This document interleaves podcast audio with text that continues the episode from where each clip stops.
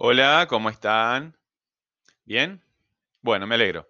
Eh, siempre es bueno, eh, ustedes eh, todos nos hemos dado cuenta que cuando nos dan un ejemplo de algo aprendemos mucho más rápido, ¿verdad? Bueno, si estamos investigando algo, ¿cuáles son los ejemplos de eso que estás investigando?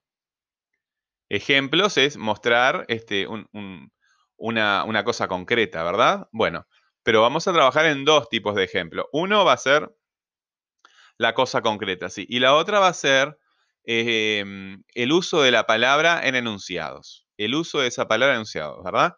Eh, yo que estoy estudiando el, el concepto de tecnología, utilizo la palabra tecnología y pongo ejemplos de tecnología, ¿verdad?